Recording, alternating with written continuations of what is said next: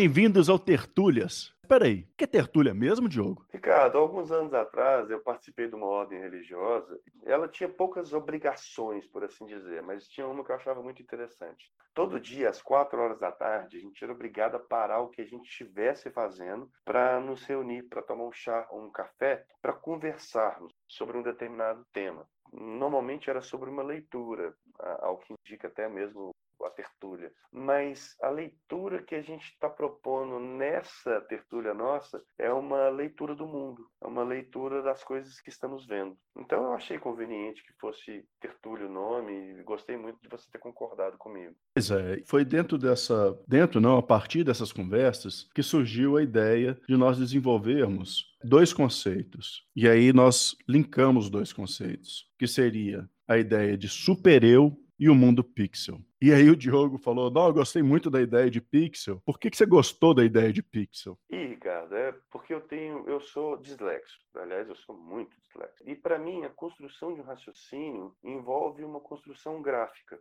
envolve uma visualização daquele raciocínio sob um ângulo um pouco diferente. Isso me atrapalhou muitas vezes ao longo da vida, mas no final das contas faz com que eu veja as coisas de uma forma um pouco diferente. E a hora que você falou do pixel, o que eu visualizei graficamente na minha mente me ofereceu um mapa. Não sei se chegaremos ao norte, mas me ofereceu um mapa muito interessante. Um mapa no qual eu visualizo o pixel em uma grande tela.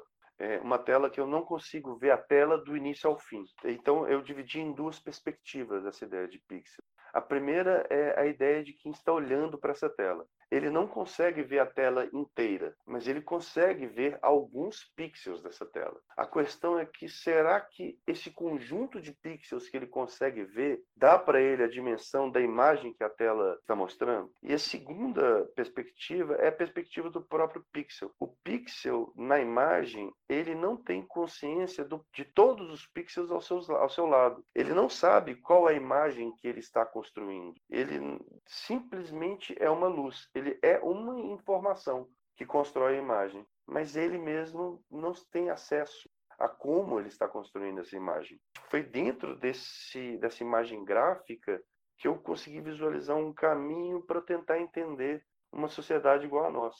É, e uma sociedade na qual é chamada ou caracterizada como sociedade pós-moderna, sociedade líquida e uma sociedade que nós temos tido dificuldade de entender algumas relações. Agora, essa ideia de pixel, só para explicar um pouco melhor como surgiu, foi a partir do estudo dos modelos climáticos. E aí eu gostaria de lembrar que o clima ele é composto por vários elementos e ele é dinâmico. Ele é composto, inclusive, por elementos não terrestres. O ciclo solar, que tem aí um intervalo de mais ou menos oito anos, ele é fundamental para a mudança do clima terreno. E o clima, ele é analisado, ele é mensurado num intervalo de no mínimo 30, 40 anos. Somente entre 30 e 40 anos é que nós podemos falar que houve ou não a mudança climática. E o clima ele é composto por umidade, por temperatura, por pressão, pelos ciclos solares, depende da posição da Terra em relação ao Sol, depende da inclinação da própria Terra,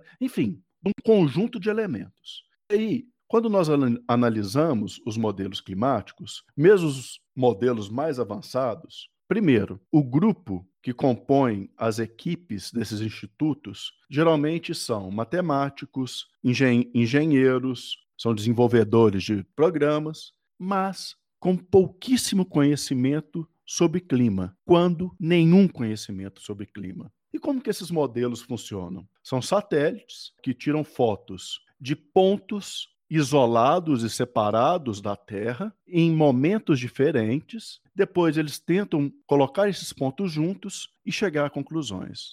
Ou seja, muito dificilmente nós chegaríamos ou chegaremos à conclusão do que efetivamente está acontecendo ou ocorrendo com o clima da Terra a partir desses modelos. Não estou falando que esses modelos não têm validade nenhuma. Inclusive, o que eu fiz em alguns trabalhos foi utilizar essa ideia de mudança climática como uma metáfora da destruição ambiental. Mas, para além disso, são pixels isolados. E o problema é que falam com uma certeza quase absurda ou absoluta de que isso existe. E aí, Diogo...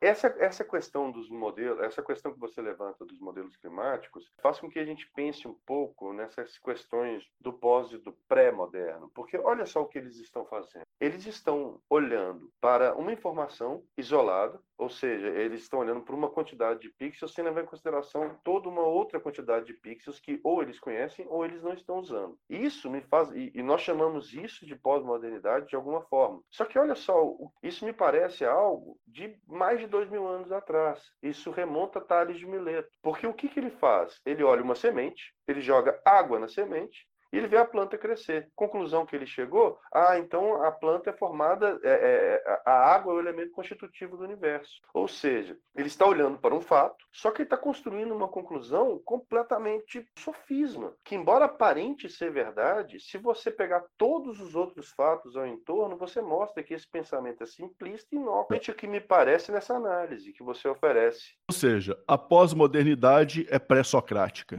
Exato, olha que chocante. O fato de entender isso é muito importante, mas é muito frustrante, né, Ricardo? Um aspecto que eu acho importante seria falar sobre qual que é a diferença entre um operador e alguém que efetivamente tem conhecimento sobre algum aparelho, enfim. E aí me vem dois casos à cabeça. O primeiro, alguns anos atrás, eu dava aula na faculdade à noite e uma senhora virou para mim antes de começar a aula e falou: Nossa, professor, eu tenho uma neta de 5 anos. A minha netinha é tão inteligente que você acredita que ela consegue ligar o micro-ondas sozinha? E aí eu fiquei com aquilo na cabeça e falei: Aham. No dia seguinte, cheguei a uma turma de segundo ano do ensino médio e fiz uma pergunta para os alunos. Falei, gente, olha só. Se a gente pegar uma rocha, colocar dentro do micro-ondas, 10 minutos, potência máxima, o que, que vai acontecer? E aí os alunos, vai explodir, não vai acontecer nada. Só que ninguém, ninguém, e aí eu, eu fiz a mesma pergunta em outras turmas, ninguém me respondeu. Porque a pergunta ela demanda uma outra pergunta. Primeiro, ela demanda inclusive conhecimento do que, que, do que, que seria o micro-ondas e como o micro-ondas funciona. A considerar que a micro-ondas ela vai agir sobre moléculas de água ou líquido e essas moléculas elas vão se friccionar e vão esquentar. E aí a pergunta seria: ah, essa rocha ela contém água? Essa rocha ela tem uma superfície que seria possível refletir a, a micro-onda ou micro-ondas,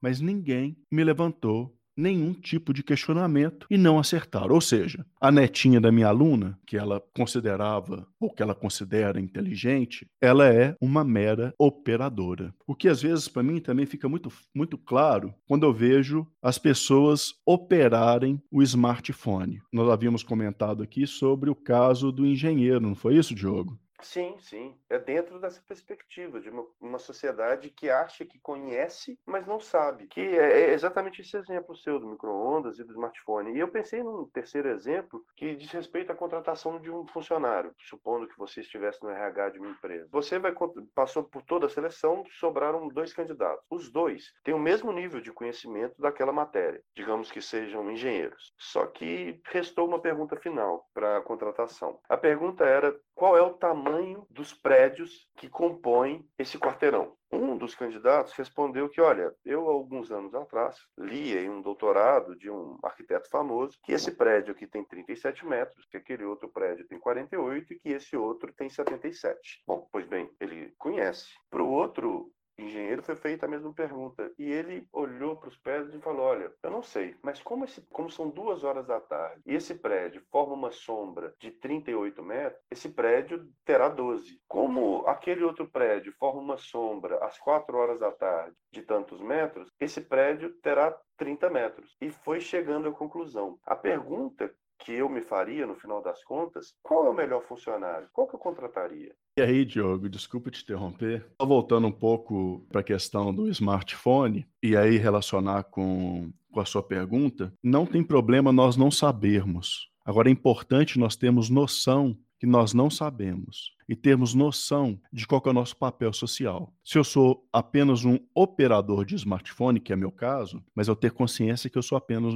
um operador. Se eu sou um operador no micro-ondas, não tem problema. É, na verdade, não tem problema nenhum mas eu ter consciência que eu não sei. Voltando à sua pergunta, eu gostaria até de deixar essa conclusão para a próxima semana. O que, que você acha? Hum, por mim, tudo bem. Só lembrando que a conclusão de eu só sei que nada sei, não é nova não, viu? se vocês gostaram do programa, se vocês têm interesse de, de, entender como que nós continuaremos a desenvolver essa ideia de mundo pixel, e se vocês têm curiosidade de saber o que, que seria o super eu, nós os aguardaremos semana que vem. Diogo, muito obrigado. Valeu como sempre pela prosa e em té. Ô, Ricardo, sempre bom conversar com você. Vamos nos perder, se tudo der certo, e, e quando nos perdermos, nós vamos traçar o nosso mapa e chegaremos a algum lugar. E se não chegarmos também, ótimo, vamos curtir esse caminho, que é o que nos interessa. Vamos tertuliar. Tertuliaremos. Um abraço, tchau. Outro, Ricardo, até logo.